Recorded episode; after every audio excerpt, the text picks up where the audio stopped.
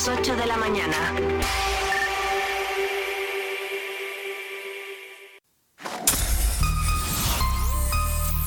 Vive Radio Segovia en el 90.4 de tu FM.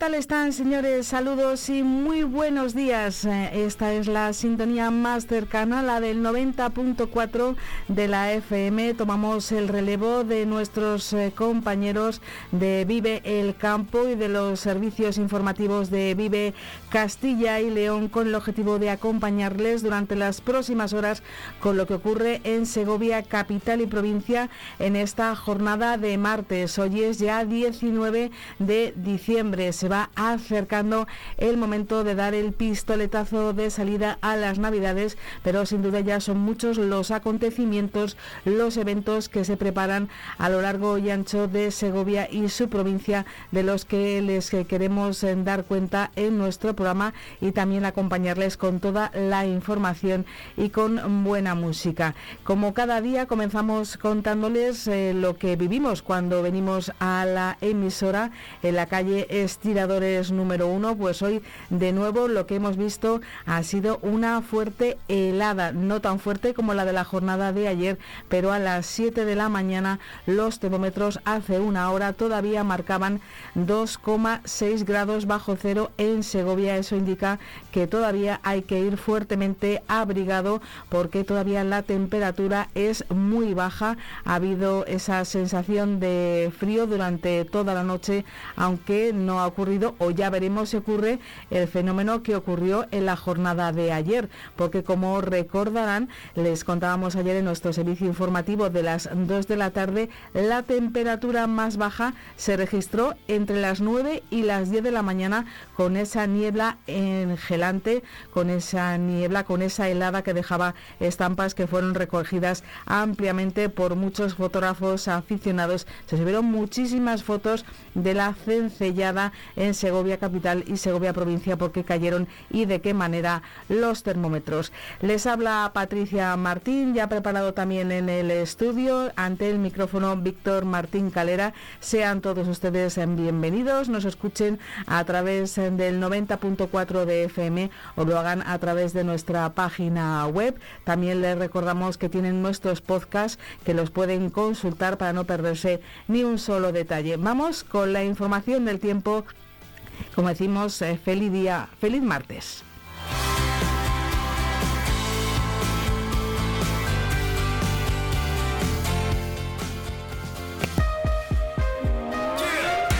Vive el tiempo en Vive Radio Segovia.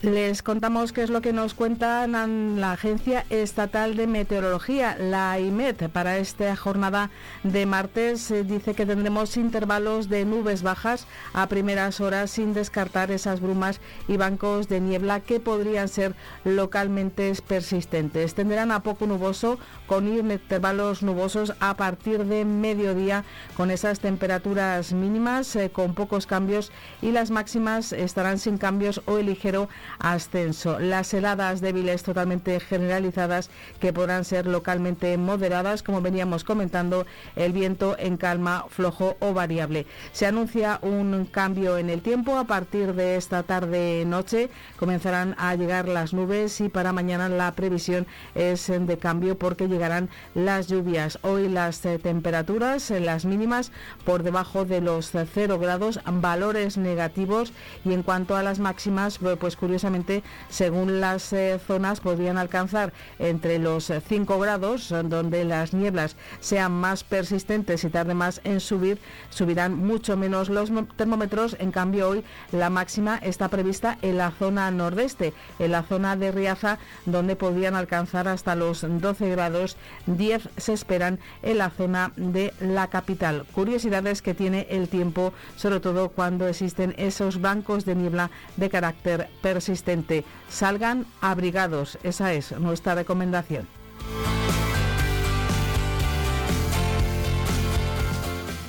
¿Y cómo viene la información? Pues eh, vamos enseguida a detallarles las noticias más destacadas de la jornada en esta jornada de martes. Eh, comenzamos recordándoles una noticia que ayer comentábamos con el presidente de la Diputación Provincial, la presencia en Segovia de la consejera de Familia e Igualdad de Oportunidades que asistía a Segovia elegía nuestra ciudad, concretamente la residencia mixta, para firmar el primer protocolo de colaboración en el marco del Plan de Acción contra la Soledad no deseada y el aislamiento social.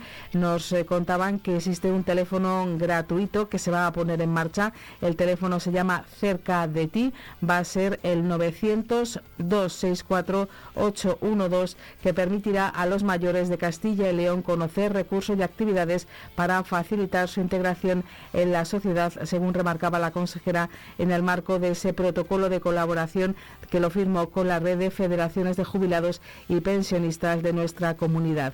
Un teléfono cerca de ti que forma parte de esas medidas del plan de acción lo considera la consejera una herramienta que profundiza aún más en la detención y el apoyo de las personas que viven en soledad de manera forzosa por este medio, los agentes que conforman esta red podrán detectar casos de soledad no deseada y en función de su gravedad poderlos derivar a los eh, CEAS para que actúen localmente. De ahí la colaboración de la Diputación Provincial. Vamos a escuchar a la consejera, a Isabel Blanco, hablando de datos y de otras situaciones relacionadas con este tema en nuestra comunidad autónoma.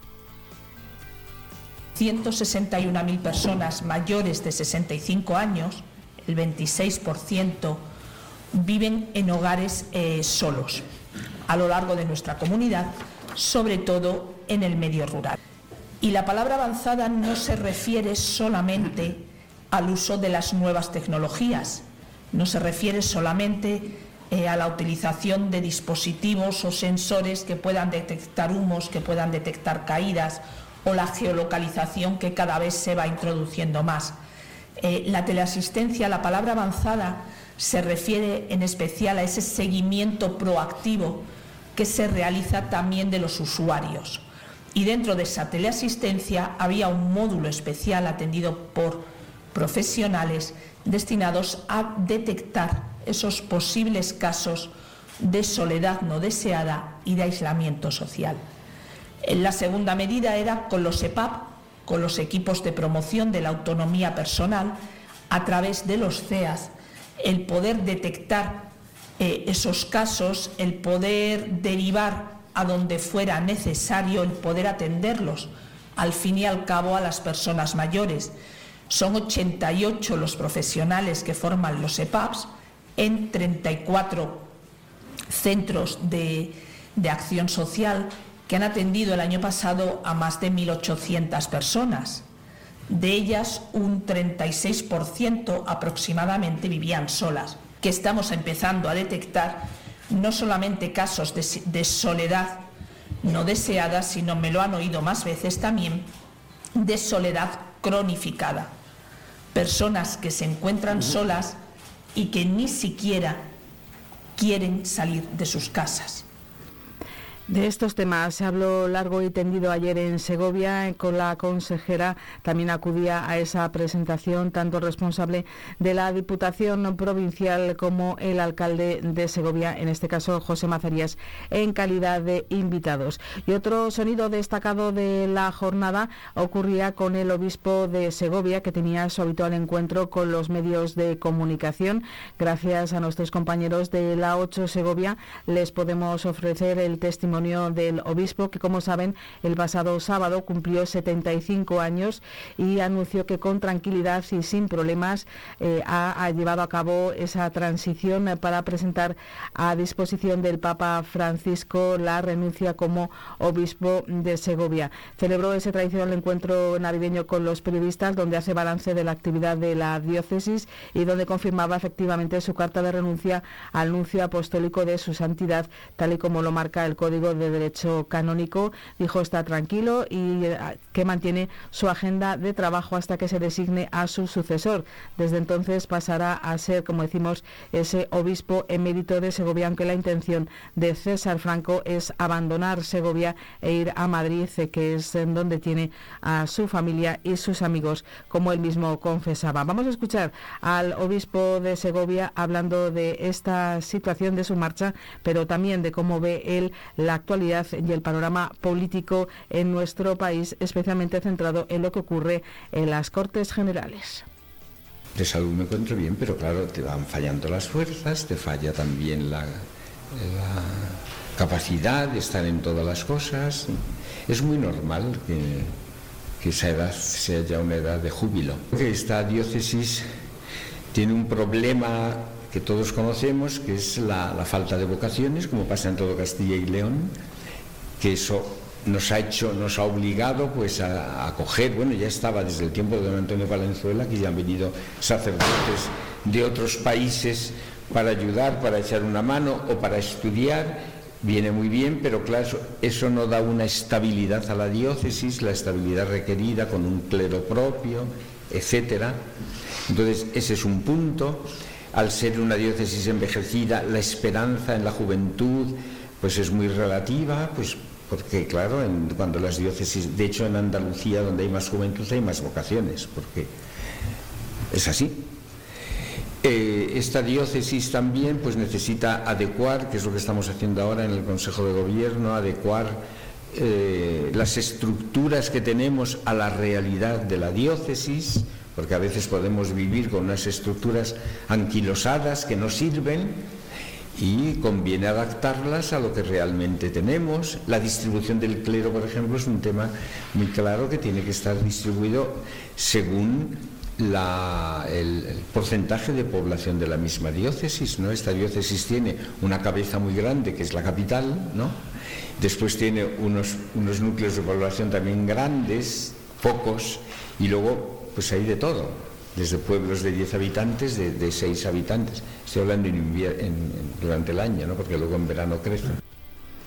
Las palabras del obispo de Segovia, César Franco, hablando de la situación, esa readrografía de la diócesis de Segovia, de cómo él ve la situación ahora que va a presentar, que ha presentado ya su renuncia en espera de cuál será su destino y el tiempo que todavía le quede al frente de esta diócesis. Vamos a conocer más noticias de la jornada. Saludos, Víctor. Feliz martes. Buenos días, Patricia, y buenos días a todos nuestros oyentes. Feliz martes. Y es que un total de 186 pueblos disponen hasta el 9 de febrero para solicitar las subvenciones procedentes del Fondo de Cohesión Territorial de Castilla y León, con una, inversión superior a los 2 millones de euros, documentando una relación ordenada y preferente de inversiones propuestas, cuya subvención deberá ser justificada antes del 30 de noviembre de 2024 inclusive. Después de que la Junta de Gobierno de la Diputación aprobase el 29 de noviembre la adenda al convenio suscrito junto a la Consejería de Presidencia de la Junta, para la gestión de una parte del Fondo de Cohesión Territorial de Castilla y León, el órgano de la institución provincial ha aprobado esta semana las bases reguladoras de estas subvenciones, que a su vez eran publicadas en el Boletín Oficial de la provincia el viernes. Los ayuntamientos saben que estas ayudas están destinadas a inversiones en municipios con población inferior o igual a mil habitantes. Entre las inversiones en las que ha quedado distribuido el reparto constan desde aquellas de más de 6.000 para el de Alcorbo, Arevalillo de Cega, Navares de las Cuevas, Perosillo o Ventosilla y Tejadilla. Las de más de 29.000 euros adjudicadas a municipios como Abades o Bernuy y hasta más de 36.000 euros para Santa María la Real de Nieva.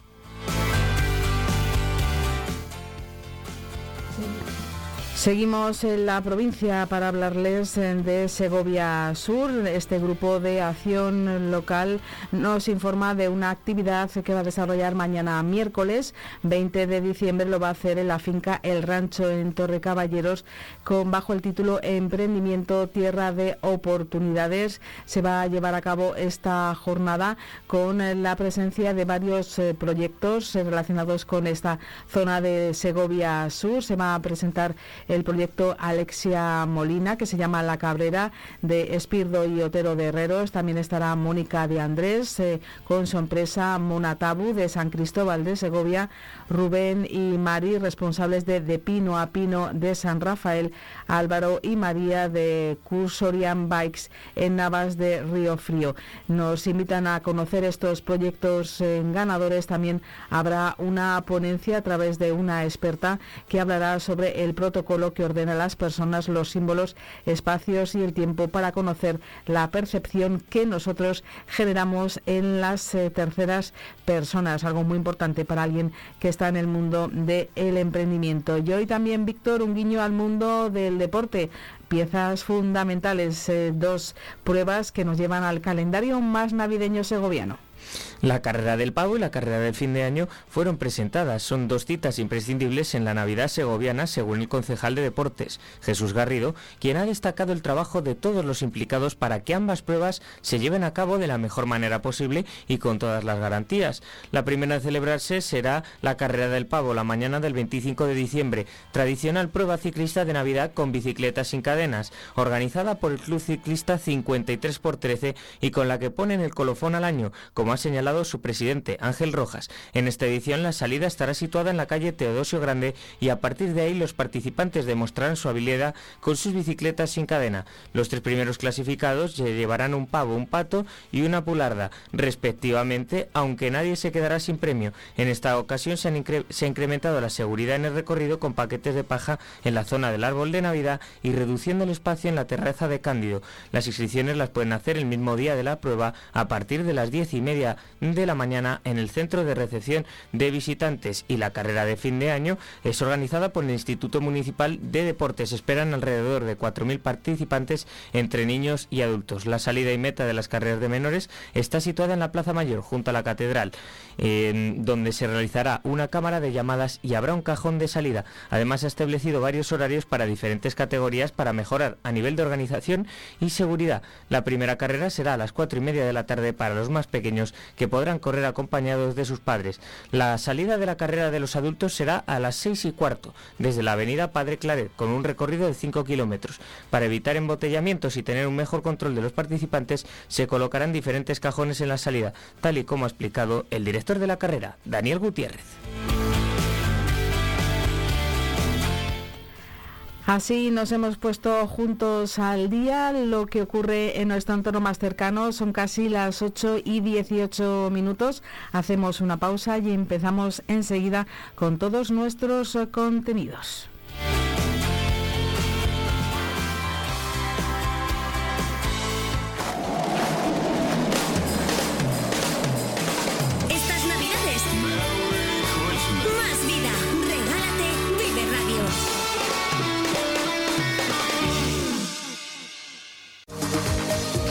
La mejor moda de chico y chica en leño. Hay promoción de vaqueros increíble. Dos jeans de chico por 49,99 euros y dos jeans de chica por 39,99 euros. Tu tienda de jeans en el Centro Comercial Luz de Castilla, Segovia. Leño, maneras de vestir. Combustibles Carbonero. Somos distribuidores oficiales de Repsol. Venta de gasóleos a domicilio en toda la provincia de Segovia para calefacción, agrícola y automoción. Te llevamos AdBlue a granel a domicilio. El carburante limpio, eficiente y seguro. Ahora con servicio propio. También te ofrecemos luz y gas. Donde nadie llega, llega Combustibles Carbonero. Llámanos 921 56 2020. Para acertar estas navidades con un plato sano y natural, Pescados Sara Mariscos. En Pescados Sara Mariscos ofrecemos un amplio surtido en pescados frescos y marisco vivo, también recién cocido listo para consumir. Si quiere calidad en el marisco y pescado de estas fiestas, no lo dude. Venga a vernos en Pescados Saramariscos en Vía Roma 60 o haga su pedido en el teléfono 921 44 35 69. Cada persona tiene su historia, su vida, sí, pero todos soñamos el 22 de diciembre. La ilusión no se mide, la ilusión se siente.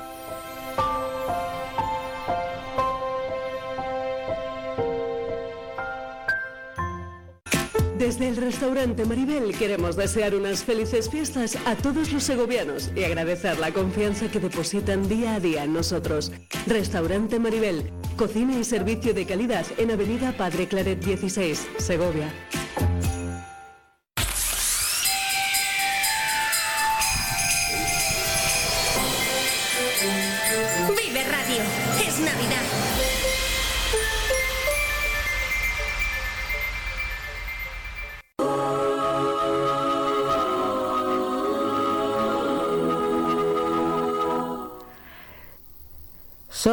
Las 8 de la mañana y 20 minutos. Ya saben que tras las noticias nos gusta comenzar nuestro programa hablando de un tema de interés, de un tema que aborde los en grandes asuntos eh, que preocupan a los eh, ciudadanos en diferentes ámbitos y sectores y sin duda la salud eh, es uno de ellos. La sanidad pública más concretamente, ya saben que Segovia cuenta con una mesa en defensa de la sanidad pública y tenemos a una de las personas que lo integran y una de las personas que es portavoz y que suele atendernos estupendamente a los medios de comunicación saludamos a Nines Requejo. Nines, muy buenos días. Hola, buenos días, ¿qué tal? Pues muchísimas gracias por atendernos. Estamos en la recta final del año. Es momento en el que nos gusta a los medios de comunicación y de ahí que os pidamos siempre colaboración y ayuda a hacer reflexión, análisis, radiografía de diferentes eh, sectores de cómo están las eh, cosas. Eh, vamos a concluir un año, como todos, muy complicado, pero en el que se puede decir que no hemos tenido avances excesivos eh, desde la última movilización que llevaba a los segovianos a las calles por su sanidad, por la sanidad de todos. Pues sí, efectivamente, no hemos tenido muchos avances, estamos en prácticamente los mismos puntos y bueno, a mí me gustaría a lo mejor eh, que eh, rápidamente o someramente hacer un diagnóstico de la situación en la que estamos ahora, ya que, como tú muy bien dices, estamos a final de año, a ver si los Reyes Magos nos traen otro, otra sanidad que esté menos abandonada y que esté mejor financiada y que tenga más personal. Es una situación que puede llevar al cansancio, al tedio, a la desidia, pero nosotros los ciudadanos no estamos dispuestos a ello, no a que nos venza el desánimo y mucho menos a quienes conformáis la mesa en defensa de la sanidad pública. Pues mira, sí, es que me gustaría también decir eh, una frase eh, que yo creo que eh, da una idea general de lo que estamos pidiendo. Es una frase de Martin Luther King eh, que dice que de todas las formas de desigualdad, la injusticia en el cuidado de la salud es la más impactante e infrahumana. Y lo que pedimos desde la Mesa para la Defensa de la Sanidad Pública es precisamente eso, una justicia en el cuidado de la salud. Yo creo que también los usuarios de la sanidad pública deberían preguntarse si tardan más de dos días en conseguir consulta con sus sanitarios de atención primaria y si tardan más de dos meses en darles una cita para el hospital.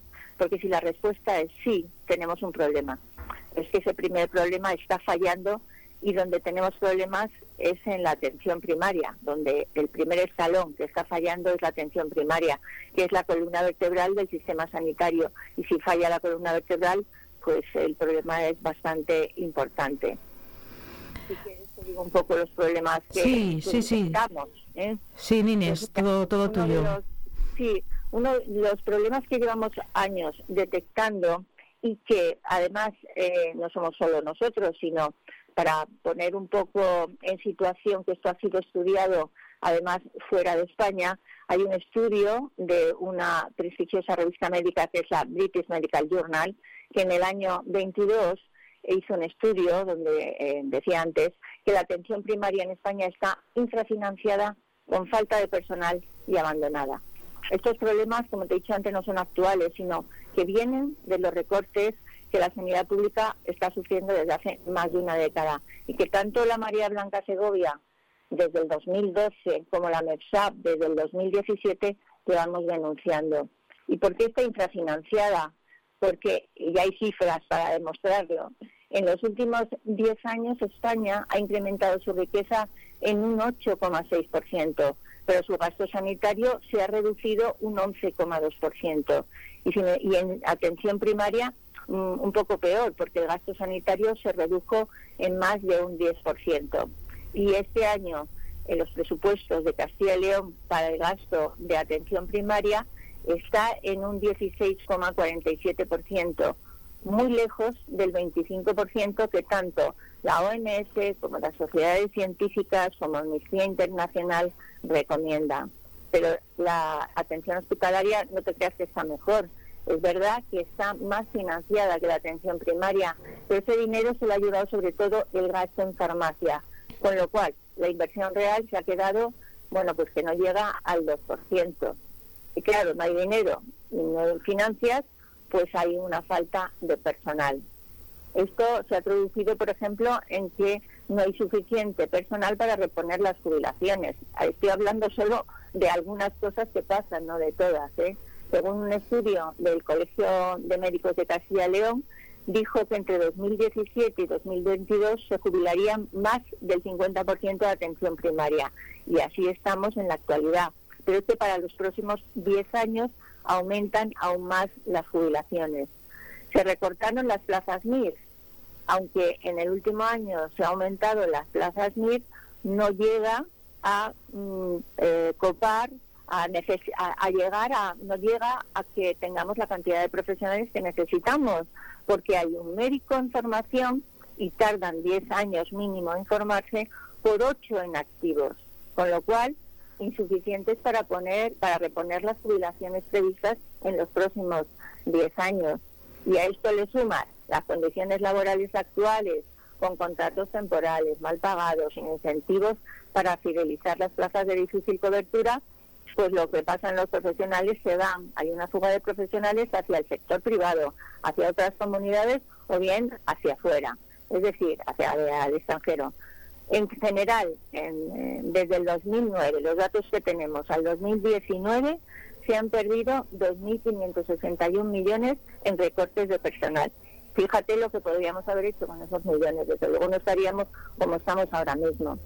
¿Y la sanidad está abandonada? Sí que está abandonada, porque una de lo, lo más perverso es que el objetivo de estos recortes es la privatización encubierta de los servicios sanitarios, porque la sanidad pública, si no se gasta dinero en su salud.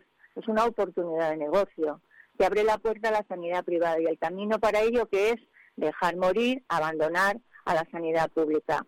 Y la población está insatisfecha, tiene problemas, no se lo resuelven, pues contrata seguros privados, que son seguros privados de low cost ahora mismo, que te cuestan 15, 17, 25 euros, pero que tienen su letra pequeña, que no se lee habitualmente la gente y que necesita para muchas prestaciones de pagar más dinero y además eh, hay prestaciones, muchas prestaciones que no entran. Todos estos seguros privados han aumentado en el 2022 un 7%.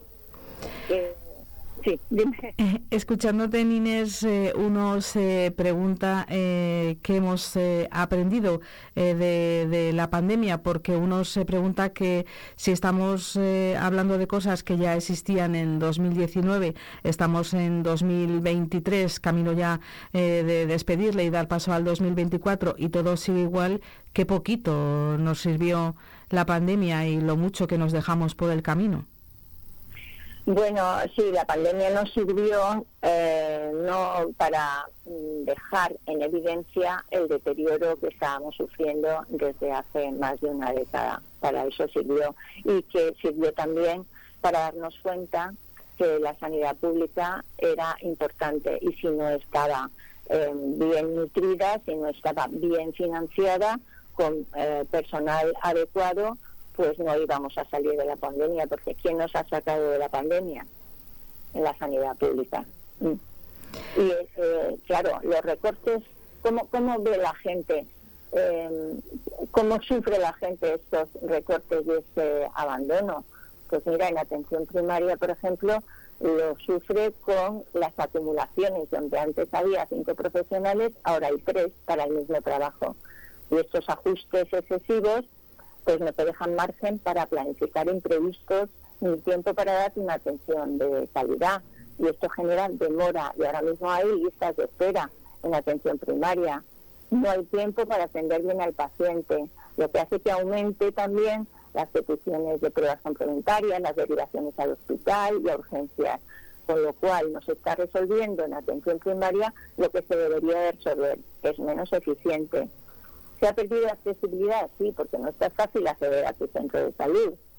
Hay una pérdida en una cosa muy importante que es en atención primaria, que se llama la longitudinalidad, no sé si lo habrás oído esa palabreja, pero que lo que quiere decir es que es la atención continuada por los profesionales de atención primaria a lo largo de la vida y en todos los procesos vitales del paciente. Y si eso no ocurre, que es lo que no está ocurriendo ahora, lo que hay son rotaciones de profesionales. No te ve siempre el mismo equipo. Y aparte, no tenemos tiempo para trabajar con la comunidad, como educación para la salud o prevención que son aspectos eh, muy muy destacados. Eh, Inés, ¿qué se puede esperar de 2024? No sé si por parte de la mesa para los primeros meses del nuevo año hay algo que podamos avanzar. Pues mira, eh, sí, tenemos, creo que tenemos soluciones, pero antes iba a apuntar también un sí, perdona. aspecto importante de estos recortes, eh, que es cómo están afectando estos recortes a nuestro hospital, porque he hablado de atención primaria, pero la, la, la, población seguramente lo que está sufriendo también mucho son las listas de espera hospitalarias, ¿no? que indican que hay un déficit de profesionales sanitarios que no pueden absorber toda la demanda pero hay una cosa muy importante que se nos está escapando de esto, que este, este mm, eh, lista de espera provoca una sobremortalidad. Es decir, que desde que el médico de familia decide que tienes que derivarte al hospital, eh, las patologías que son tiempo dependientes, que, hay, que, que necesitan verlas rápidamente, se agravan. Llegan al especialista en peor estado y con más probabilidad de que aumente la mortalidad pero es que desde eh, que llega el paciente al hospital, el especialista le pide una serie de pruebas complementarias que también tienen su lista de espera, con lo cual el diagnóstico se alarga mucho más empeorando la enfermedad, ¿sabes? Pues y, no hablamos de, cómo están las listas de espera, pero es que las listas de espera, además, solamente las cifras que andan por ahí, solamente se refieren a la primera consulta, nada más. A la primera consulta, o bien de de, consultas externas, o bien de pruebas complementarias, o bien de, listas quirúrgicas. Pero las revisiones, esas que se eh, alargan al doble o al triple de los recomendados por las especialistas, esos no salen en los papeles. Esos están ahí y nadie se hace cargo de ellos. Yo eh, tenemos, vamos, soluciones, pues yo creo que tenemos bastantes soluciones que son las que estamos pidiendo a la consejería que son por las que hicimos las, todas las manifestaciones que hemos hecho, pero sobre todo la última del 6 de mayo, y que es frente a los parches que se están haciendo ahora mismo para solucionar estos problemas de las listas de espera, que son los autoconciertos, que es lo que antes se llamaba peronadas, o derivar a la privada, o contratar a médicos eh, de familia sin tener la especialidad mil, proponemos crear más músculo en el sistema sanitario público, invertir más en el sistema sanitario público, invirtiendo en recursos propios, en lugar de derivar a pacientes a las empresas privadas, aumentando la inversión con una adecuada financiación para contratar a más profesionales y optimizando los recursos que ya tenemos, abriendo quirófanos y lo están haciendo eh, lo de las peonadas y eso eh, hay que reconocérselo. Pero el problema de las peonadas es que es pan para hoy y hambre para mañana, porque son contratos voluntarios y temporales. Y como estamos viendo, eh, las curvas, eh, la, curva de las listas de espera desde el año 2011 hasta ahora, el, último semestre de 2023, eh, tiene una tendencia creciente. ¿sabes? O sea que no estamos solucionando el problema mm, de fondo que tiene hoy la, sanidad pública. Y también eh, pedimos mejoras laborales con contratos dignos y estables para fidelizar a aquellos profesionales que además los hemos los estamos formando aquí para que no se vayan a otros sitios y hacer más atractivas esas plazas de difícil cobertura. Y así disminuiríamos la lista de espera y mejoraríamos la calidad de la atención a los pacientes y su nivel de salud. Inés, pues te agradezco muchísimo todas estas reflexiones importantes, eh, conceptos, ideas y sobre todo, como decimos, soluciones que nos has dejado en esta mañana sobre este tema tan importante como es la defensa de la sanidad pública. Gracias por acompañarnos y desear a, todo, a todas las personas que componéis la mesa, a todos esos colectivos y asociaciones, eh, una feliz Navidad y que 2024 nos traiga buenas noticias a todos. Pues nada, muchas gracias y, si me permites me gustaría terminar eh, dando una puntualización de ética en la salud, que yo creo que falta un poco de ética en la Consejería de Sanidad y la MESAP.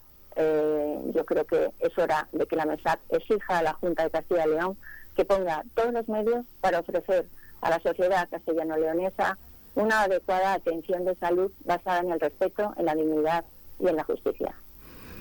No se puede decir mejor. Gracias, Nines. Un abrazo muy grande. Muchas gracias a vosotros para darnos difusión.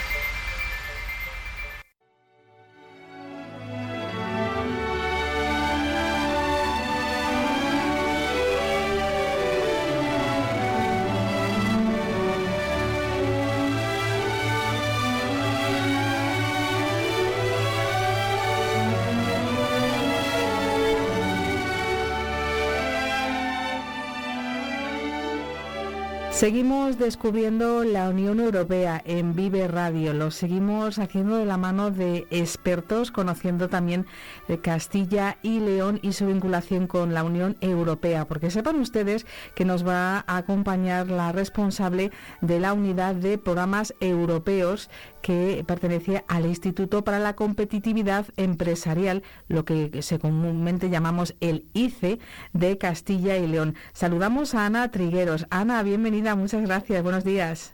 Muchas gracias, Patricia, encantada de estar con vosotros hoy. Lo primero importante es que la unidad de programas europeos eh, a la que pertenece, eh, que eres la, responsable, es uno de los eh, departamentos que forman parte de, del ICE. Para que nuestros oyentes lo conozcan, hay varios departamentos dentro del Instituto de la Competitividad de Castilla y León. Efectivamente, bueno, el, el, Instituto para la Competitividad Empresarial, como tú decías, comúnmente conocido como ICE de Castilla y León, pues es un instrumento que tiene la Junta de Castilla y León para apoyar a las empresas eh, para que sean más competitivas. Y para eso, pues el ICE tiene cuatro departamentos. Un departamento que se dedica específicamente a temas relacionados con infraestructuras, donde ayuda a las empresas que quieren crecer en Castilla y León, les ayuda con ubicaciones mm, en distintos formatos, ya sea pues a través de eh, parques tecnológicos, polígonos, eh, distintos tipos de infraestructuras, de alquiler, incubadoras, empresas. Bueno, pues eh, lo que queremos es apoyar a, todo el tejido productivo que, quiera crecer en Castilla y León, que quiera dar oportunidades a las personas de Castilla y León, dar trabajo pues pues mm, eh, tenemos un departamento que, apoya en estas labores. Otro departamento del ICE es el departamento de financiación. el ICE gestiona ayudas regionales para el crecimiento de las empresas, para la creación de empresas. En Segovia tenéis una dirección territorial del ICE que bueno, os puede dar eh, información de, de, todas, de todas las ayudas porque abarcan todos los puntos en los que está la empresa. También esta información está en nuestra web en empresas.jcyl.es. Como ahora estoy describiendo brevemente lo que hacemos en el ICE, pues que sepáis también que hay un departamento de internacionalización que ayuda a las empresas en todos los procesos de exportación y de crecimiento internacional. Y por último, pues os presento el Departamento de Innovación y Emprendimiento en el que yo trabajo, donde tenemos una distintas distintas áreas de trabajo. Por ejemplo, en emprendimiento, pues hay una aceleradora que se llama Volaria, que, que apoya eh, a aquellos emprendedores de base tecnológica. Precisamente tenemos ahora mismo una convocatoria abierta para todos aquellos emprendedores que quieran acelerar su, su proyecto de base tecnológica pues que, que, se interese por Volaria y que vea pues todos los servicios que se ofrecen que, son de, gran ayuda para, hacer crecer eh, proyectos emprendedores. En el Departamento de Innovación también trabajamos con las empresas que quieren hacer I D. Tenemos eh, ayudas regionales para, para esta actividad, eh, también en la digitalización de las empresas. Tenemos distintos proyectos y ayudas para conseguir que las empresas de Castilla y León ganen competitividad a través de esta digitalización. Desde el punto de vista de la innovación, también apoyamos a las empresas innovadoras, pues eh, trabajamos en eh, colaboración con los centros tecnológicos para conseguir que fluya la transferencia de tecnología para que la I más D sea aplicada a las necesidades y a la realidad de las empresas. Eh, tenemos eh, dos grupos, dos polos en los que estamos trabajando, dos, dos sectores que estamos dando eh, importancia en Castilla y León, el sector, el polo de salud, el polo aeroespacial, también que, que está, estamos trabajando duro para que Castilla y León sea reconocida como una región eh, en el mundo aeroespacial eh, hemos conseguido una colaboración con la Agencia Espacial Europea para ser un punto de innovación y de emprendimiento aeroespacial, que es el punto, el, bueno, una incubadora que se llama ESAVIC. Tenemos también eh, actividades de compra pública innovadora para, para, que, para que la innovación para llegue también a la administración. Bueno, trabajamos muchos ámbitos. Y, en mi caso yo trabajo en la unidad de programas europeos, que lo que hacemos es acercar a las empresas pues los, los fondos que, que hay en Europa. Queremos que se conozcan qué oportunidades hay para, para financiar, eh, para que las empresas puedan financiar su, su innovación, su desarrollo y su competitividad. Programas europeos en lo que comúnmente escribimos como I más D más I minúscula, ¿no? Eso es. Innovación, eh, desarrollo investigación, e desarrollo e, e innovación. Me faltaba investigación, por, por decirlo al, al completo. Eh, pues vamos a en esta materia de, de, esa unidad eh, de investigación, desarrollo e innovación, ¿cuáles serían las prioridades que marca la Unión Europea? Bueno, pues la Unión Europea eh, lo que tiene es una gran variedad de, fondos para, ayudar a, tanto a ciudadanos como a empresas. Quizás los fondos europeos, los programas europeos más conocidos, pues son los de la política agraria común, los de la PAC, también son muy conocidos las ayudas del Fondo Social Europeo. Eh, todos yo creo que estaremos familiarizados con los carteles que encontramos por las calles de los fondos europeos de desarrollo regional, los fondos FEDER. Bueno, pues sí, que aquí en, todos estos programas pues hay, hay mucho dinero de Europa que, llega a, las entidades eh, nacionales, regionales y locales pues para apoyar el, crecimiento de Europa. Y en concreto, para las empresas, pues hay un programa que pensamos que es muy interesante, eh, que es el programa, eh, el programa marco de, investigación, desarrollo, innovación.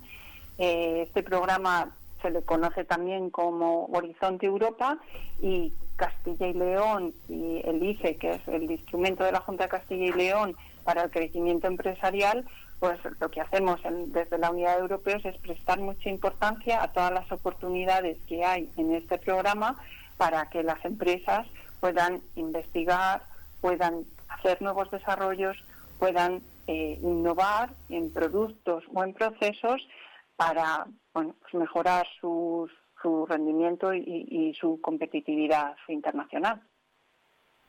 Este gran proyecto, este proyecto marco de investigación y de innovación es eh, muy importante y muy potente. El de las empresas de Castilla y León deberían de conocerlo bien, acercarse, eh, conocerle eh, qué ventajas tiene para, para ellas.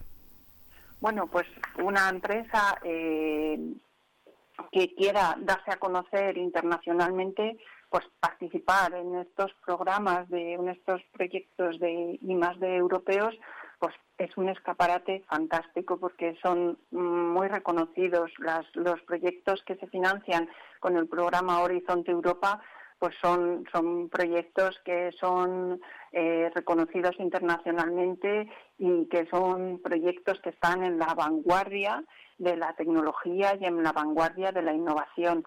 Estos proyectos europeos se hacen eh, de forma colaborativa, con lo cual pues hay que eh, se trabaja con otros socios, que muchas veces también lo que nos permite el trabajar en esta colaboración es abrir nuevos mercados. Entonces pueden ser oportunidades de negocio para las empresas el trabajar en proyectos europeos. Eh, para los productos que tienen en la actualidad y también, por supuesto, para todos los productos, las tecnologías que se desarrollen en el marco del proyecto europeo en el que participan. Participar en estos programas europeos permite llegar a un conocimiento de vanguardia, es trabajar eh, con los mejores, eh, da mucha visibilidad internacional, da reputación.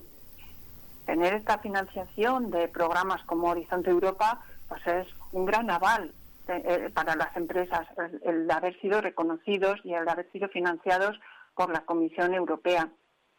Además, nos permite llegar a hacer alianzas internacionales estratégicas en ámbitos de investigación. Eh, como os decía, nos permite llegar a nuevos mercados. Son un gran impulso para la innovación de las empresas. Además, se aprende muchísimo de los socios con los que se trabaja. Mm, estás mm, en, en, la actualidad. Eh, aprendes a hacer de otra manera las cosas. Eh, encuentras otros enfoques para los problemas que tienes.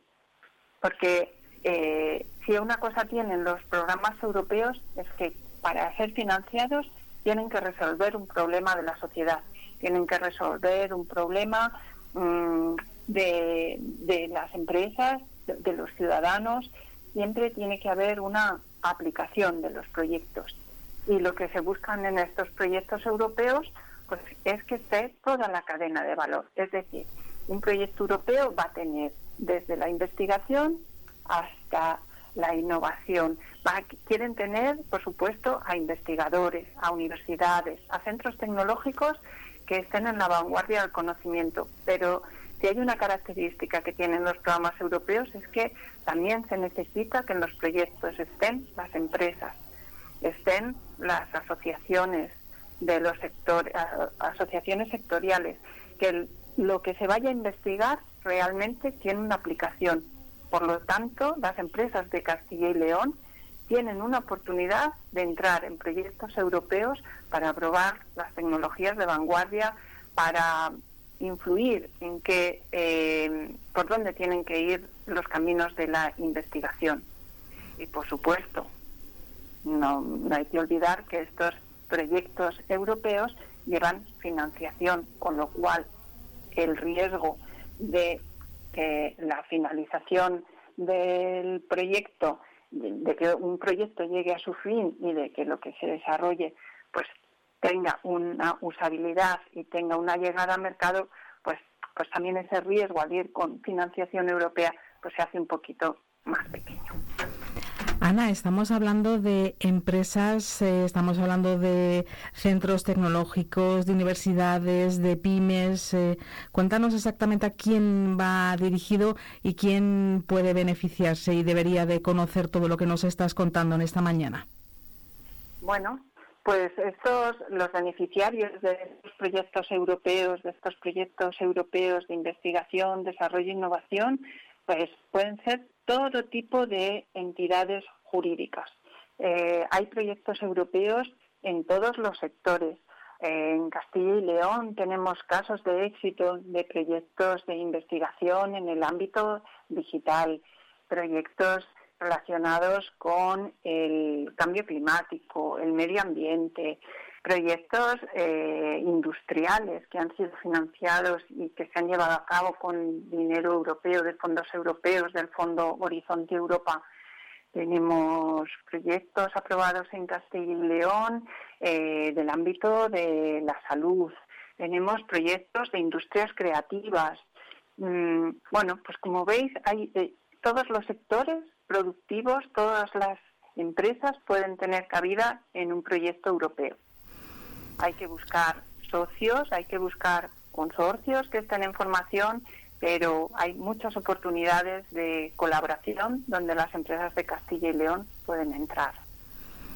Conviene, por tanto, que seamos conscientes los ciudadanos, eh, que sean conscientes los gobiernos del impulso que se le da desde Castilla y León a la participación en los eh, programas europeos de I más de más. Y ese es el gran concepto eh, que debemos de tener en cuenta.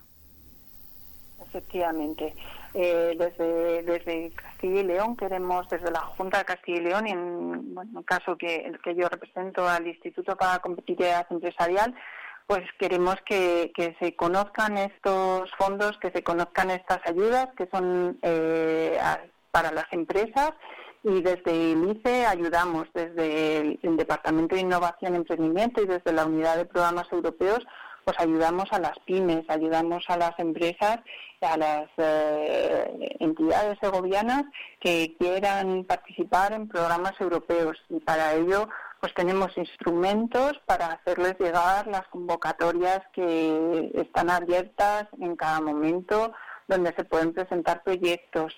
Eh, conocemos y estamos en, trabajamos en redes europeas para conocer eh, qué oportunidades de colaboración hay, eh, qué consorcios están buscando pymes para incorporar en estos proyectos europeos para que los desarrollos, la tecnología sea útil para las empresas. Em, tenemos, em, organizamos jornadas para, para que, conozca de forma cercana cómo hay que presentar estos proyectos. Hacemos actividades de formación también para las empresas en programas europeos. En el primer semestre del 2024 pues vamos a lanzar un programa de formación para que personal de las empresas de Castilla y León eh, tengan, conozcan de primera mano cómo se deben de preparar estas propuestas, qué requisitos tienen que, cumplir las empresas para obtener esta financiación europea estar a la vanguardia de, de la tecnología y de la innovación. Pues ya saben ustedes esa oportunidad que tienen en el primer semestre de 2024. Ana Trigueros, gracias por estar con nosotros. Un abrazo fuerte. Muchísimas gracias, Patricia, y a vuestra disposición en el ICE.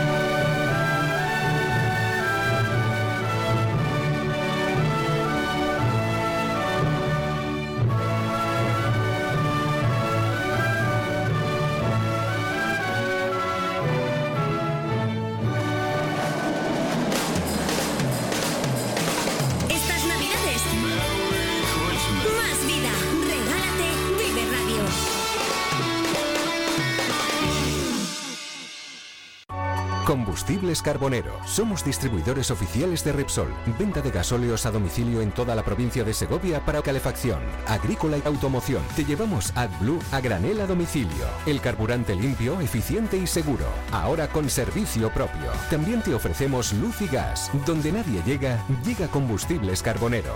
Llámanos 921 56 2020. Grupo Imerol, residencia para mayores en el centro de Cantimpalos. Contamos con un gran equipo multidisciplinar, joven y dinámico. Ofrecemos tratamientos personalizados, programas de rehabilitación, terapia y estimulación cognitiva. Residencia Grupo Imerol. Tu atención es nuestro objetivo y tu bienestar nuestro compromiso. Trabajamos contigo, trabajamos para ti. Felices fiestas.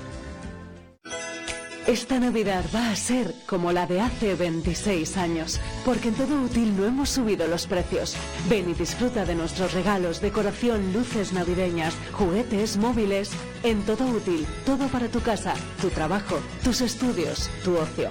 Todo útil, desde hace 26 años en José Zorrilla 30. Todo para ti.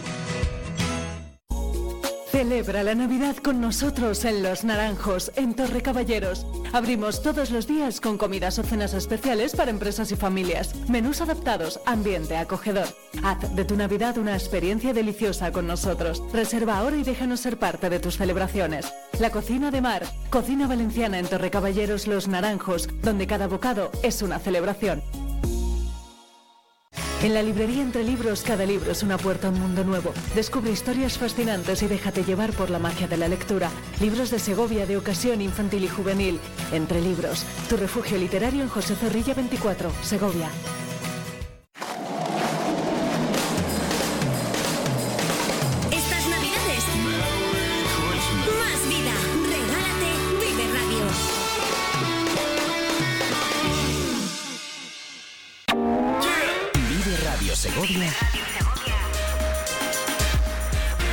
Con Víctor Martín Calera.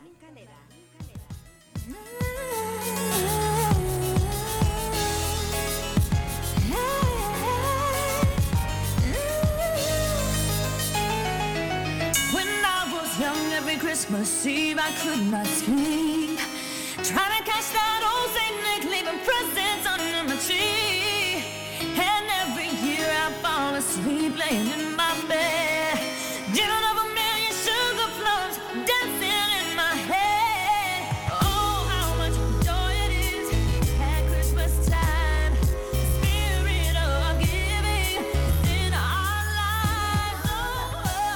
Seguimos hablando de actividades navideñas a lo largo de la provincia de Segovia y en este caso nos vamos a desplazar hasta Cantalejo para conocer de primera mano con la concejal de Cultura del Ayuntamiento, Marisa Zamarro, cuáles son los actos y actividades programadas de cara a la Navidad. Buenos días, Marisa, ¿qué tal? Hola, buenos días, ¿qué tal a todos? Nosotros aquí encantados de, de nada, pues estar trabajando para todos los cantalejanos y para toda la gente de alrededor para hacer un buen programa cultural para, para esta Navidad. ¿Cuáles son las principales actividades que podría destacar de cara a estas próximas Navidades? Hombre, pues principalmente tenemos las actividades dirigidas a niños.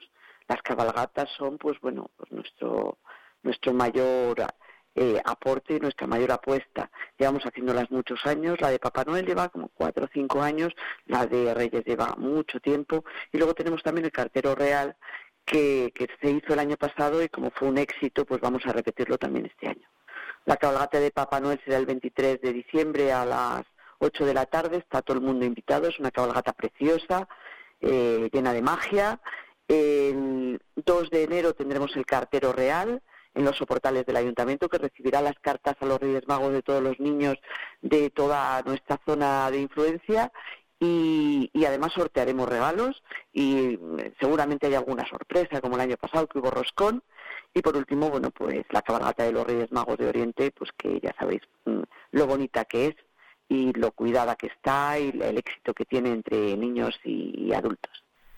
Eso con respecto a los niños. Eh, eh, perdona que te interrumpa. Eh, pero luego tenemos un montón de actividades también para, para gente más mayor. Para niños también tenemos eh, unos talleres que nos ha concedido Diputación de magia el día 28 de diciembre y luego pequeños y grandes participan de la San Silvestre en el Parque 100, que es una fiesta popular muy divertida. Sobre el tema de la cabalgata de Papá Noel, es algo nuevo para mí y seguro que para muchos de nuestros oyentes, ¿no? Porque sí que es tradicional en España la, la cabalgata de los Reyes Magos, pero eso de Papá Noel, ¿desde cuándo se hace y cómo surge la idea? Pues surgió la idea en la anterior legislatura, al principio de, la anterior legislatura, bueno, pues como algo nuevo que hacer. En todas estas cabalgatas participan un montón de, gente voluntaria a la que tenemos que agradecer su participación, tanto en el montaje de las carrozas como pues para el control de, bueno, pues de, de, los tractores y camiones que llevamos para que no sea peligroso y para, y para bueno, pues que se desarrolle todo con, con perfecta normalidad y con éxito, como debe de ser. Y lleva, ya digo, pues cuatro años, lo que pasa que paró con la pandemia, pero se retomó otra vez hace dos años. Hacemos la cabalgata a las 8 de la tarde, sale Papá Noel con su trineo, que viene a visitarnos, como saben todos los niños, el día de antes, para luego ya dar los regalos el día, 25 de, el día 24 de diciembre o el día 25 de diciembre. Y, nada, pues nos visita a todos nosotros y luego recibe a todo el mundo en, en la plaza este año. Será donde lo reciba si nos lo permite el tiempo. La magia de lo que nos ha hablado eh, para adultos, em, ¿es solo para adultos o también pueden ir eh, público más joven, refiriéndome también a los niños? No, eh, lo de Vive la Magia, que es lo que creo a lo que te refieres, es, es para niños, es. para niños. Ah, es para niños, había entendido para, adultos.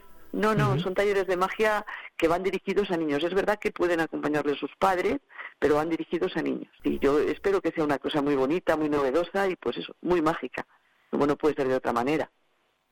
Ahora en Navidades, que sabemos que es tiempo de reencuentros familiares y también con los amigos, ¿en Cantalejo llega a duplicar la población, sobre todo de los niños?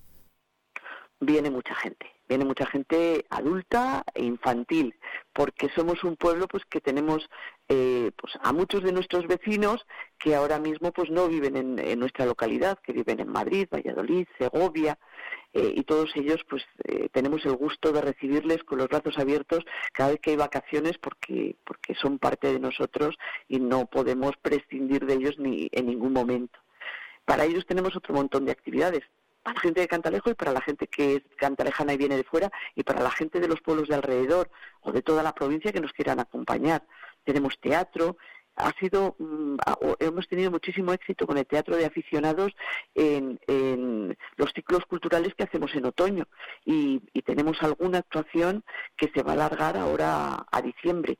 Nuestra alcaldesa, a la que doy la enhorabuena, va a presentar un libro de gacería que es ya su segundo libro y que estoy segura de que va a ser todo un éxito, no, no puede ser de otra manera. Ella es, buenísima en lo que hace. Eh, tenemos taekwondo en, en el pabellón, eh, la, la, escuela de música, que colabora siempre con nosotros, pues hará el concierto tradicional de Navidad del día 25, y luego también eh, tendremos un concierto de percusión con un percusionista que es un excelente percusionista de Cantalejo, que es Alfonso, Alfonso Matesanz Bírseda, el día 30 de diciembre. Bueno, animo a que miren nuestras redes porque de verdad que hay un montón de actividad. La San Silvestre, que es divertidísima, hay limonada para todos, hay una charanga, y, ameniza todo el tiempo la carrera y luego después pues hacemos una fiesta de todo esto, hay colchonetas para los niños, o sea que bueno, mm, estamos repletos de actividad y encantados. Sobre la San Silvestre y el concierto de Navidad de la banda que nos ha eh, comentado, ¿necesitan entrada previa, inscripción en el caso de la San Silvestre y entrada para el concierto? Eh, no, eh, se venden en la taquilla. Eh, esto, bueno, lo programa directamente la Escuela de Música con la colaboración del Ayuntamiento. Yo creo que solamente se venden en taquilla, pero a lo mejor ellos hacen venta previa. Eso yo ya no, no tengo datos concretos porque son ellos quienes organizan. En cuanto a la San Silvestre, no. Es una carrera popular, abierta a todo el mundo eh, y, que, que no hace falta nada más que ese día ir disfrazado y dispuesto a disfrutar y a divertirse. Hay gente que en vez de disfrazarse eh, va a batir alguna marca, que va solamente por el hecho deportivo. No, yo creo que casi todo el mundo que va, aunque el deporte desde luego está está presente todo el tiempo porque es una carrera deportiva, pero no, no no hay no hay intención de batir marcas, sino de divertirse, de pasar un buen rato y de al mismo tiempo hacer deporte. Las obras de teatro, que eh, dice que es una ampliación del ciclo que han tenido en otoño, ¿hay alguna que va a tener temática navideña o, como decía antes, va a ser una continuación y va a ser la misma obra que anteriormente? Va a ser una continuación, pero no la misma obra. Sería eh, Piedrecitas Azules, del grupo, grupo, teatral La Sendera de Cabezuela. Ya la han representado con gran éxito y querían volver a repetir la actuación. No, ya la han representado, es el viernes 8 de diciembre. Esta ha sido y ha tenido un éxito importantísimo y ha sido continuación de lo anterior. Pues eh, muchísimas gracias por atendernos en los micrófonos de Vive Radio. Marisa Zamarro, concejal de Cultura del Ayuntamiento de Cantalejo, encantados de tenerle con nosotros y por supuesto animar a todos los oyentes a que en Navidades, si no tienen planes, pues ir a Cantalejo, que se acerquen y puedan disfrutar de esta serie de actividades que nos acaba de explicar Marisa y por supuesto le he entendido que estuviesen atentos a las redes sociales y página web del ayuntamiento para, para que pudiesen eh, conocer estas novedades y estas actividades que programan, ¿no? Tienen que estar atentos. Se me había olvidado invitar a todo el mundo a que venga a todas estas actividades, pero también a la tradicional concentración motera invernal de la leyenda, que es justo después de Reyes el fin de semana siguiente, 11, 12, 13 y 14 de enero. Eh, es una de las mejores concentraciones moteras de España. O sea, que además tiene un ambiente y unas instalaciones que no es porque sea mi pueblo, es que tenemos unas instalaciones perfectas. Tenemos el Pinar y nuestro parque de la piscina, que es ideal para, para, para este tipo de concentraciones. Invitamos a todo el mundo a venir a todas las actividades que tenemos programadas, a la concentración, a la escuela de magos, a nuestros teatros, a la música y a las cabalgatas. Estamos felices de recibir a todo el mundo con las manos abiertas y les aseguro que es una programación extraordinaria. Pues muchísimas gracias, Marisa Zamarro, concejal de Cultura del Ayuntamiento de Cantalejo. Y ya saben todos ustedes, no solo eh, tienen que ir a las actividades de Navidad, sino que si son amantes de las motos, el fin de semana siguiente a la cabalgata de Reyes pueden disfrutar de, de este evento que nos acaba de mencionar Marisa. Muchísimas gracias. Gracias a vosotros, encantada, muchas gracias.